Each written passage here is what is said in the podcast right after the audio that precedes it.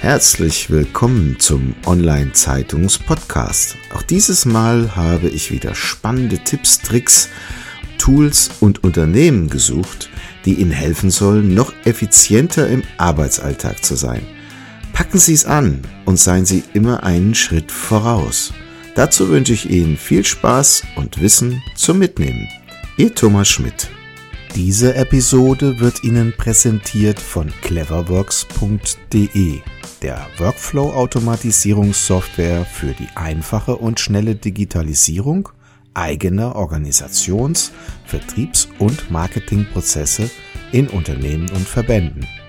Immer nach dem Motto Kosten runter und Umsatz rauf sorgt Cleverworks durch clevere Automatisierung für mehr Freiräume. Rufen Sie uns an und vereinbaren Sie eine kostenfreie Online-Vorführung unter plus 49 661 410 91600.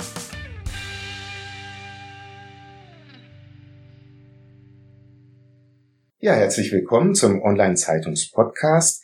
Ich freue mich heute sehr, den Thomas Jäger, auch Thomas Hunter genannt, als Autor zu begrüßen. Thomas, wir haben kurz uns abgestimmt, dass wir per Du sind und uns äh, damit austauschen. Ich würde gerne mal so ein bisschen von dir erfahren, wo du herkommst und wie du das geworden bist, was du heute geworden bist. Ja, äh, erstmal auch schönen guten Tag, Thomas. genau. äh, und zwar, ich komme aus schönen Schleswig-Holstein. Mhm direkt aus der Hauptstadt Kiel, bin ein echter Kieler Jung und äh, bin quasi über viele, viele Umwege. Das heißt also, ich habe irgendwann mal Freimechaniker gelernt, bin dann irgendwann zu See gefahren und bin letztendlich mal auf dem Bau gewesen, habe eine eigene Baufirma betrieben. Mhm. Und irgendwie habe ich das dann nachher nicht mehr geschafft, weil körperliche Probleme mich dazu gezwungen haben, diesen Beruf aufzugeben, weil ich hab, war gerne auf dem Bau und habe also was geschafft, geschaffen mit den Händen. Mhm. Aber letztendlich ist es nichts geworden und so habe ich irgendwann angefangen zu schreiben. Warum zu schreiben? Ja, ich erzähle gerne Geschichten und da kam nachher meine Frau auf die glorreiche Idee, bevor ich nur den ganzen Tag sitze und, und äh, PC-Spiele mache, sieh doch mal zu, ob du nicht mal irgendwas schreibst. Schreiben habe ich mir gesagt, warum nicht? Versuche ich das mal es ist ja auch nicht ganz einfach, so mal so 250 Seiten oder 300 Seiten da in so einem mhm. PC rein, reinzuschreiben. Mhm. Aber ich habe es hingekriegt beim ersten Mal. Und das hat mir dann so viel Spaß gemacht, dass also aus dem, aus dem ersten Buch, aus der Dana-Reihe, also eine Reihe geworden ist. Und da gibt es jetzt mittlerweile schon vier Stück von. Mhm. Prima. Aber nicht nur Fantasiebücher schreibst du, sondern auch fachorientierte Bücher, wie ich gesehen habe. Also da geht es einmal um das Thema Wasserstoff und auch ganz anderes ja, Thema ja. Sinn des Lebens, wie ich gesehen habe. Ja, richtig. Und zwar, äh, während ich geschrieben habe, dann habe ich, ich, ich rief mich viel zu oft auf, auch über die Politik, weil die reden nur und machen nichts. Und da habe ich mir gedacht, vielleicht kann ich da mal einen kleinen Leitfaden zuschreiben. Mhm. Und zwar mit Wasserstoff in eine saubere Zukunft. Das heißt nun nicht also Wasserstoff als, als Bombe, sondern eben, sondern eben dieses, dieses Wasserstoff als Medium, um daraus eben Energie zu gewinnen. Und das ist in meinen Augen eigentlich zukunftsträchtig. Aber wie gesagt, das ist wie gesagt meine persönliche Meinung. Ich werde keinen zwingen, dahin zu gehen, aber man sollte da vielleicht mal einen Blick reinwerfen. Es ist bestimmt interessant. Mhm. Und eins noch dazu habe ich auch gerade hier gesehen, was ich logischerweise auch geschrieben habe. Der Sinn des Lebens. Das ist so ein bisschen Lyrik, Prosa, so, so Gedicht, ein kleiner Gedichtband. Als Lebenshilfe habe ich das eigentlich gedacht. Toll. Also ich finde die Story wirklich spannend. Also über Feinmechaniker, du warst beim Bund, du warst Seefahrer am Bau. Wie wird man dann Fantasy-Autor? Gibt es irgendeine Story eigentlich dahinter? Ne, ja, und zwar eigentlich, eigentlich, eine ganz süße, sage ich mal. Mhm. Und zwar, ich saß zu Hause wieder am Spielen und irgendwann kam meine Frau zu mir und sagte, Mensch, beschäftige dich mal mit was anderem. Und zwar, schreib mal was.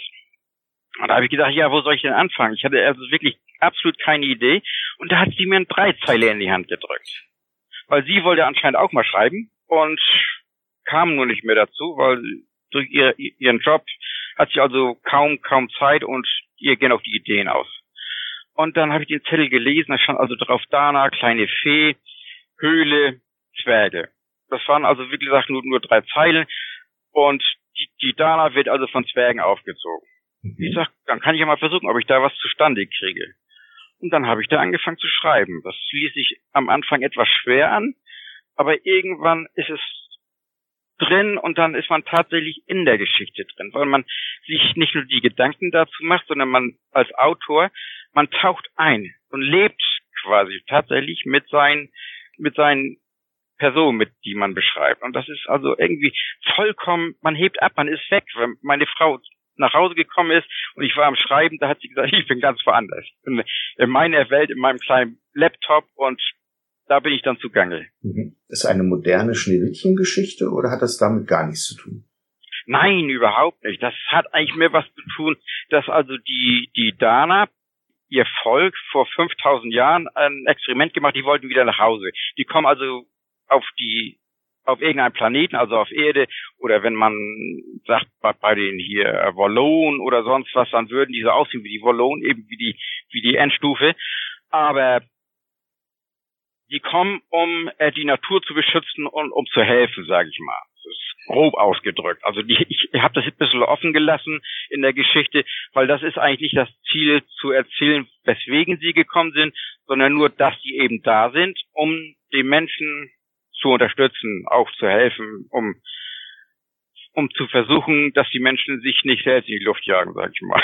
Mhm. Also gibt's immer so ein bisschen eine Story hinter der Fantasie oder so, ein, so einen kleinen Zei Zeigefinger, den du erhebst? So ja, ja, ja, das ist eigentlich was, was in, meinen, in vielen von meinen Büchern äh, ist, dass ich den Leser versuche an die Hand zu nehmen, um zu sagen, guckt mal, ob das wirklich alles so stimmt, wie ihr euch das vorstellt, oder ob man dann, ob ihr da nicht euch einbringen könnt, ein bisschen was besser zu machen.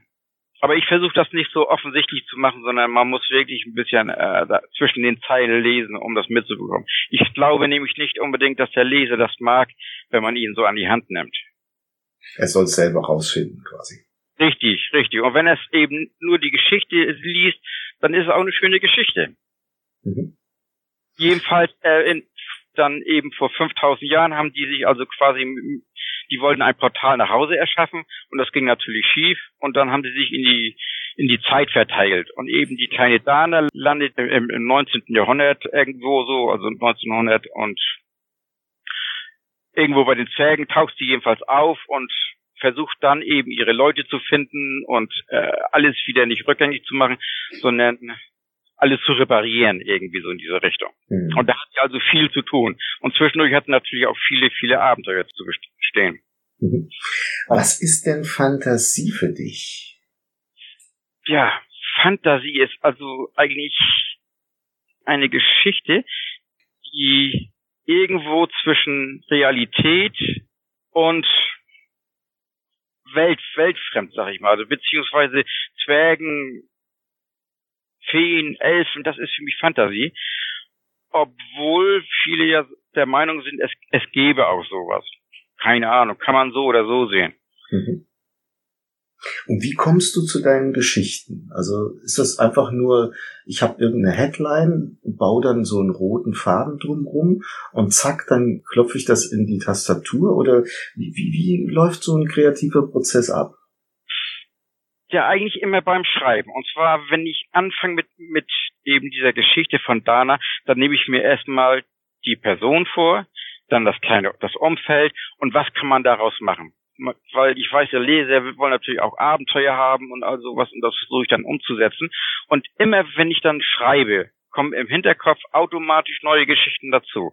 Ich weiß nicht genau, wie das bei mir funktioniert, aber es, es funktioniert. Mhm.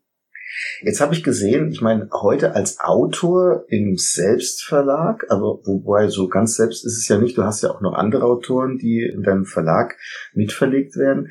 Mhm. Wie vermarktet man sich heute im 21. Jahrhundert und findet nachher Leser für diese Stories, die du geschaffen hast?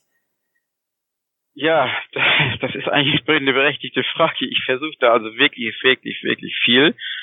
Und zwar, wie gesagt, auf den großen Portalen wie Facebook, Twitter und Co., dass ich da äh, meine Leser, meine Kunden oder meine Leser finde und die dann anschreibe, äh, Lesungen veranstalte, also Online-Lesungen mhm. und hier äh, mir Blogger suche. Blogger, die also die, die meine Bücher mögen und die entsprechend auch äh, auf ihren Seiten dann eben äh, was dazu schreiben und interessant, solltet ihr auch mal lesen und dann soll sich das eigentlich wie so ein Schneeballsystem ausbreiten. Aber zurzeit habe ich irgendwie das Gefühl, wir haben ein bisschen Sommer. Mhm. Weil mit Schneeball ist zurzeit nicht. Kommt bald der Winter, ne? Ja, es ist jedenfalls nicht einfach und es ist viel, viel, viel Arbeit. Ja gut, diese, wann geht man viral? Es gibt ja einige Beispiele von Fantasy-Autoren. Ich glaube, auch Fantasy ist wirklich geeignet für dieses Genre der Selbstpublizierung.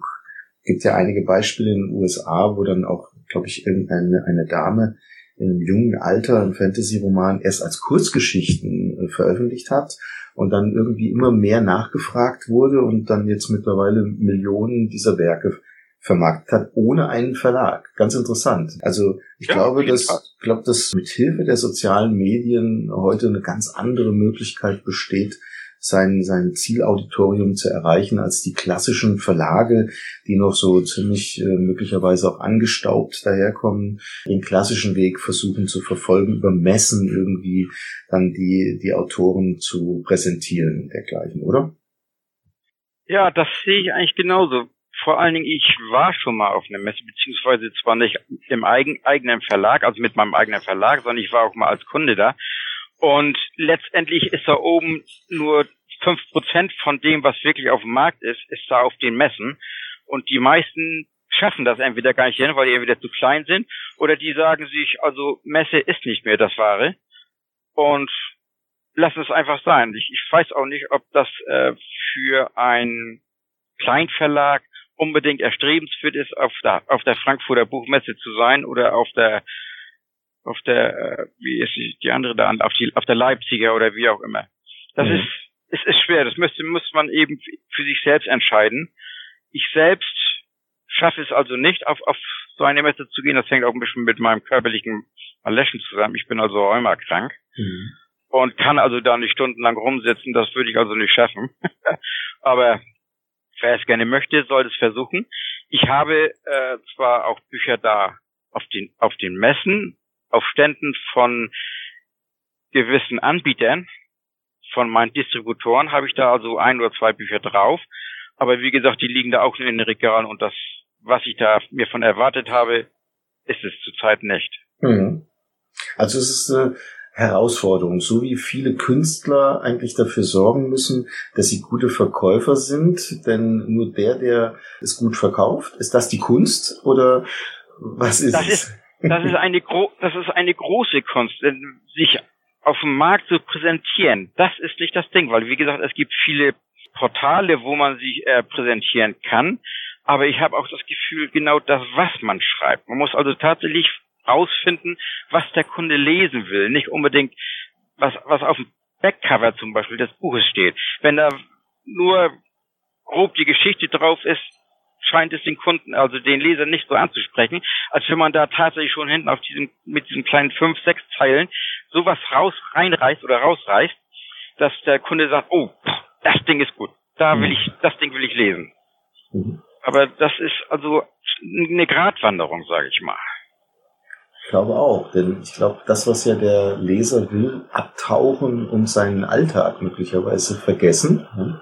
mhm. und sich bezaubern lassen von einer vollkommen anderen Welt, die ihn möglicherweise nicht an seinen Alltag erinnert, um einfach mal rauskommen zu können. Ne? Vielleicht war das ja auch das Erfolgserlebnis von Harry Potter und Co., die einfach gesagt haben, ich verzaubere den Leser mit einer vollkommen anderen Welt.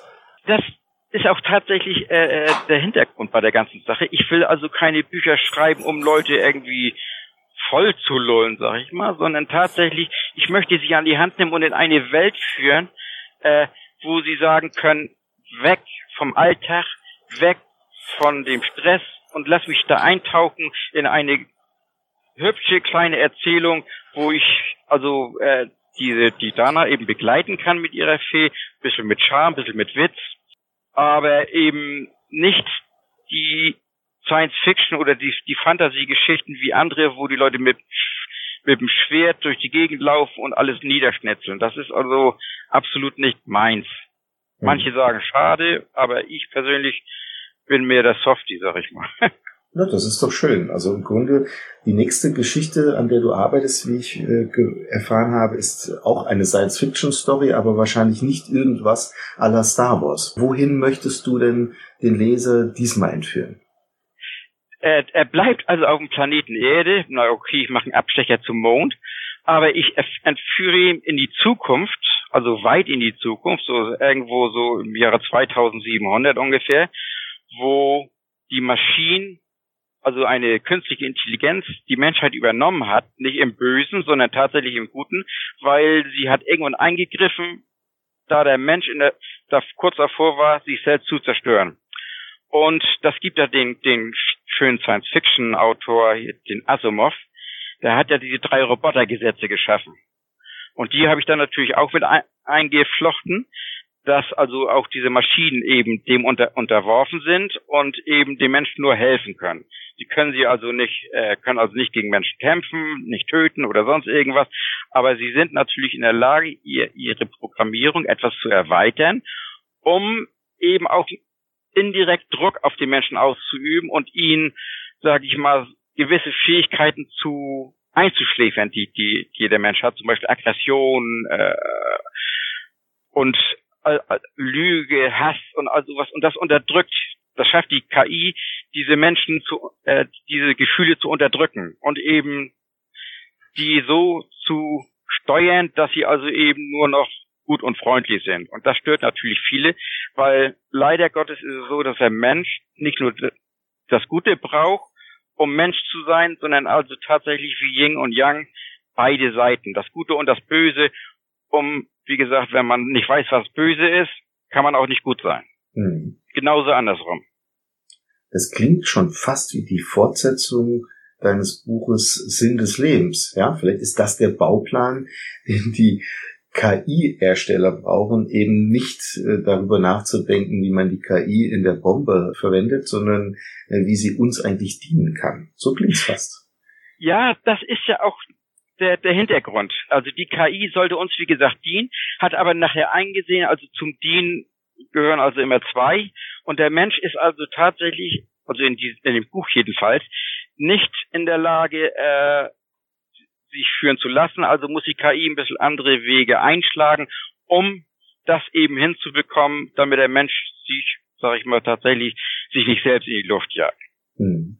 Und das schafft ja auch 500 Jahre Frieden zu halten. Natürlich nur in Megacities, das sind also 50 Stück, die auf, auf dem Planeten verteilt sind. Und außenrum hat sie natürlich keine Kontrolle. Das ist natürlich wieder ein kleiner Nachteil, wo sich das Leben fröhlich entwickelt. Und das, der Protagonist, der dann da zugange ist, der lernt natürlich auch die Außenwelt kennen. Der lernt also die Outlander, sag ich mal, oder wie man sie nennen will, kennen, wie die leben. Und da, deswegen lässt er sich überhaupt auf dieses Spiel ein, diese KI abzuschalten, weil draußen funktioniert das, was, was er sich eigentlich vorstellt. Die Freiheit des Menschen, die leben draußen miteinander, weil die haben das gelernt und weil da eben nicht so viele Leute sind. Das ist immer das Problem. Je mehr Menschen auf dem Haufen sind, desto größer sind die Probleme. Hm. Ein weiser Abschlusssatz. Damit sind wir schon fast am Ende unseres kurzen Interviews. Erstmal ganz herzlichen Dank für die Zeit. Bevor wir schließen, hätte ich allerdings gerne noch so eine Frage gestellt. Und zwar, gibt es denn irgendwelche Bücher, die dich in irgendeiner Form auf deinem Lebensweg inspiriert haben, auf die du gerne aufmerksam machen möchtest? Also Bücher auf jeden Fall Autoren, zum Beispiel Sir Arthur Conan Doyle, Die vergessene Welt. Das ist also sehr markant für mich gewesen. Das habe ich also mit elf Jahren, glaube ich, schon gelesen.